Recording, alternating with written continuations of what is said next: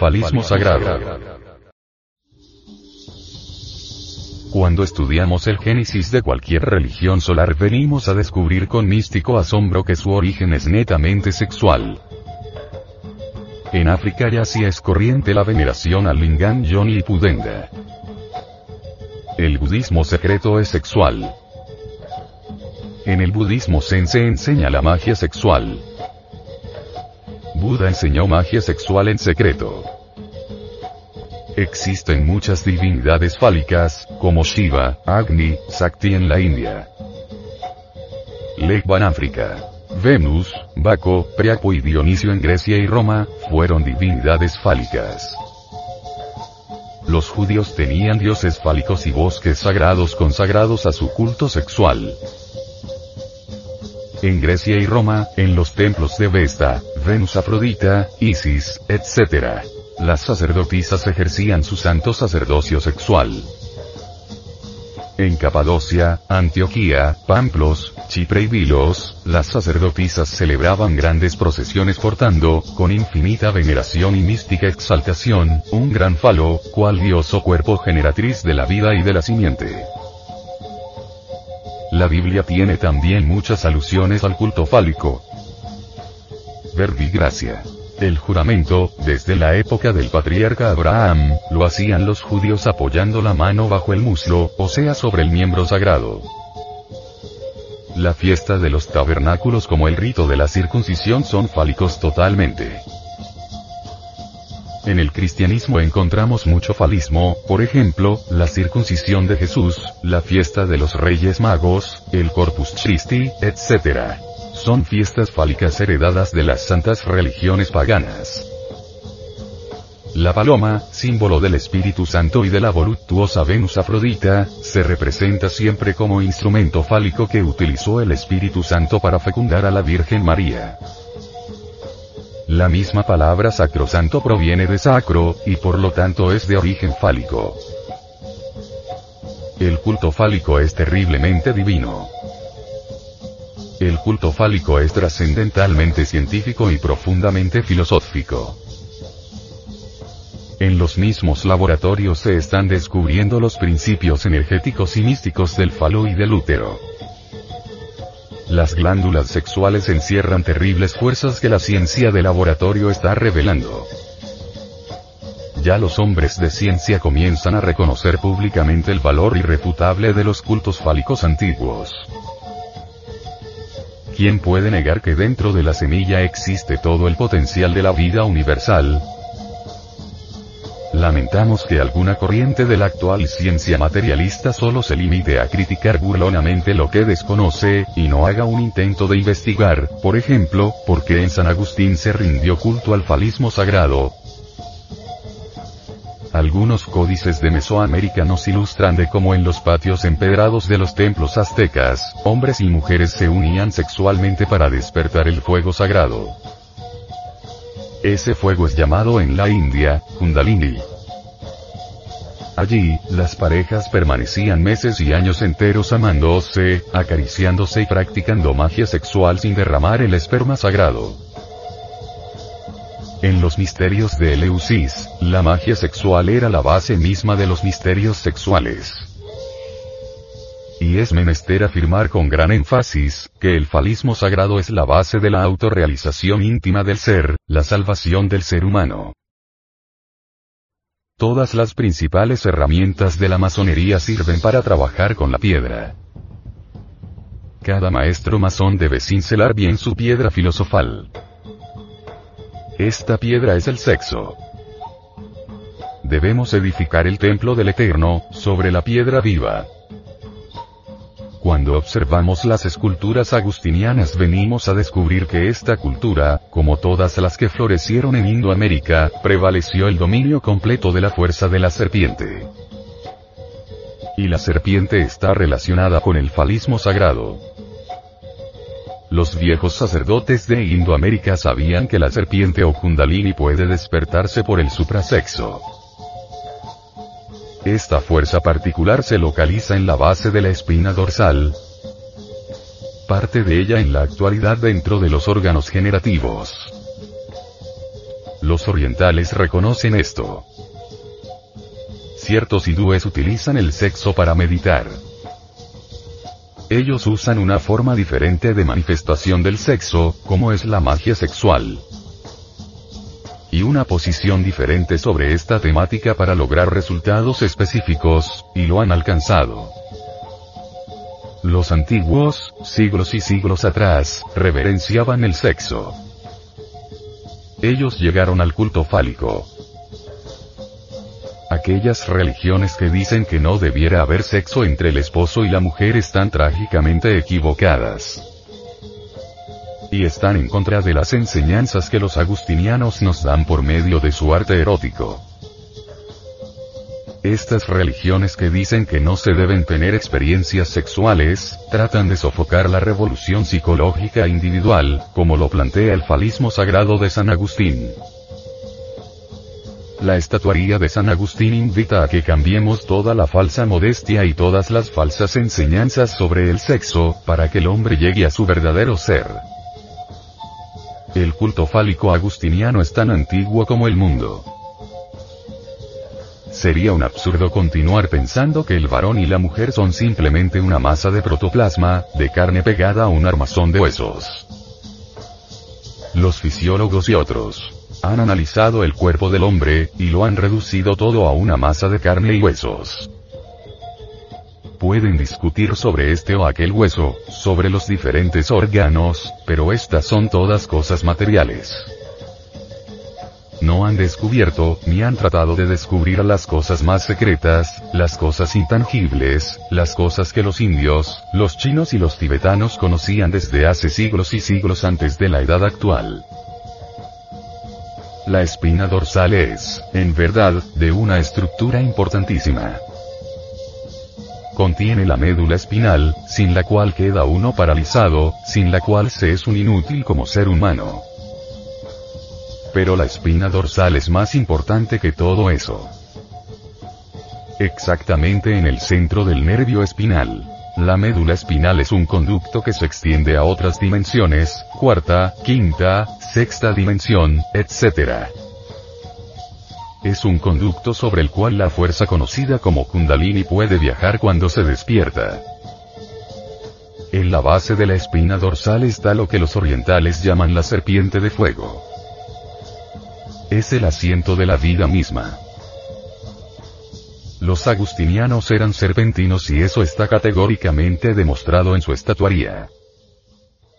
Para los indoamericanos, la serpiente representa un inmenso poder.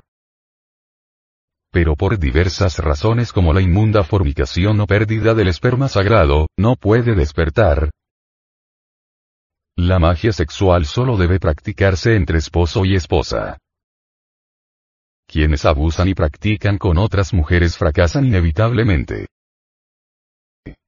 Existen en el mundo muchas escuelas infrasexuales que odian mortalmente el culto fálico y la magia sexual. Los amantes del saber deben huir de esas escuelas si no quieren volverse también infrasexuales. Es necesario recordar que el infrasexo odia al sexo normal y al suprasexo.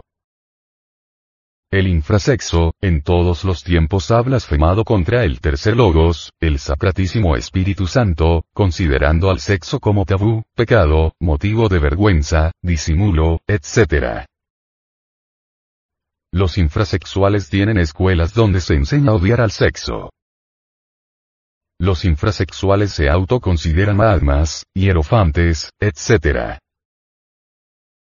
Los amantes del saber suelen confundirse ante los infrasexuales. Tienen estos ciertas poses tan místicas e inefables, tan anacoretas y pietistas, que si no se tiene cierta comprensión, pueden muy fácilmente extraviar a otros por el camino infrasexual.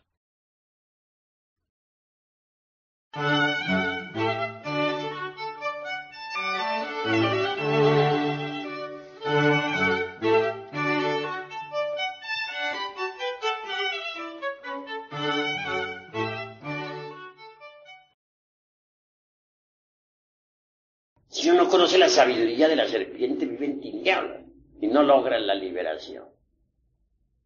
Ejemplo, sostienen falsamente las escuelas de tipo pseudoesotérico y pseudocultista, en todas sus jergas inútiles. Que cuando el, el kundalini puede despertar en cualquier momento, que a través de la meditación o con las prácticas del pranayama o por imposición de manos del gurú, etc. Pues cosa falsa, pero falsísima. El kundalini no despierta de esa manera. ¿Quiénes hablan así? Los que no han estudiado los tantras tibetanos es que no han investigado jamás los tesoros de Anáhuac. Es bueno saber que en los códices que nos han quedado, aquellos que lograron salvarse pues, de la, del vandalismo ese, los gachupines, entre líneas está escondida la sabiduría de la serpiente. Tengas en cuenta que la gran Tenochtitlan fue serpentina. Así pues nosotros los mexicanos tenemos una tradición serpentina. Esa es la cruda realidad de los hechos. Hay quienes dicen que en la India hay tesoros extraordinarios, no lo negamos, pero en la India secreta. Sin embargo, aquí en México se habla más claro.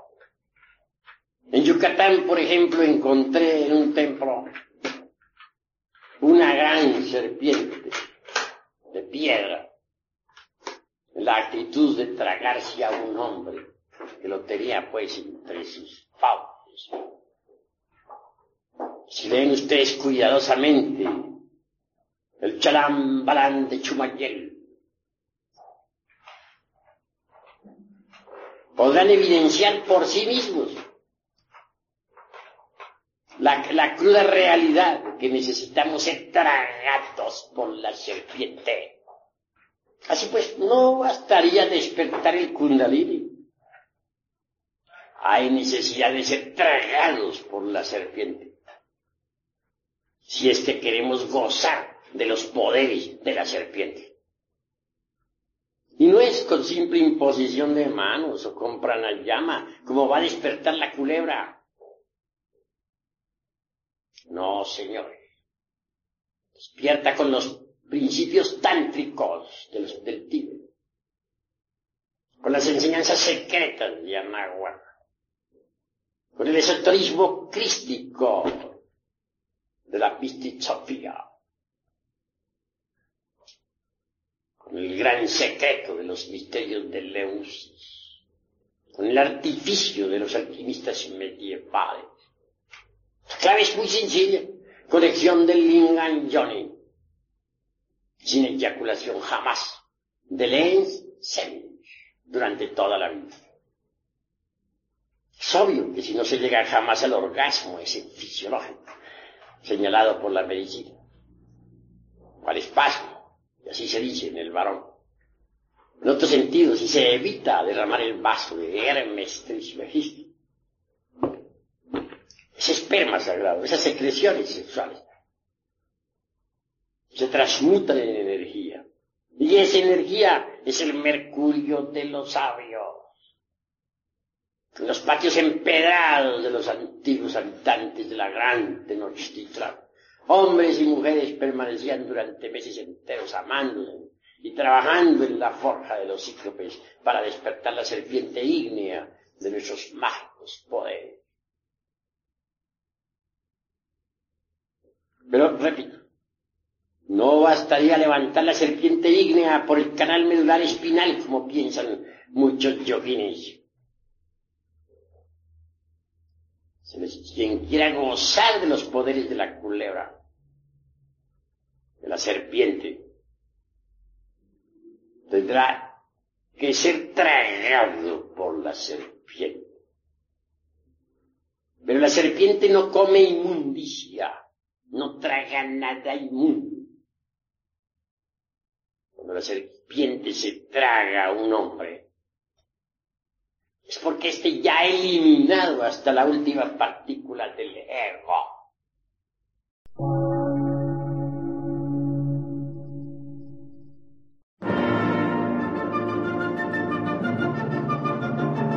Emisora, gnóstica, transmundial. Por una nueva civilización y una nueva cultura, sobre la faz de la Tierra.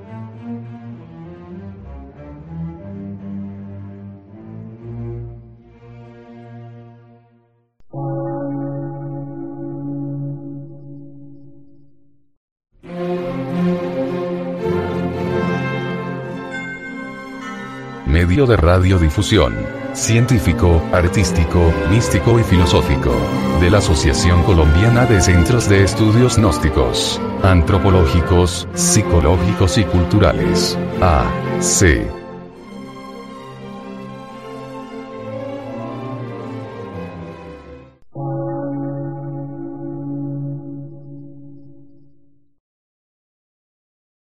Lectura en movimiento. Difusión sin fronteras.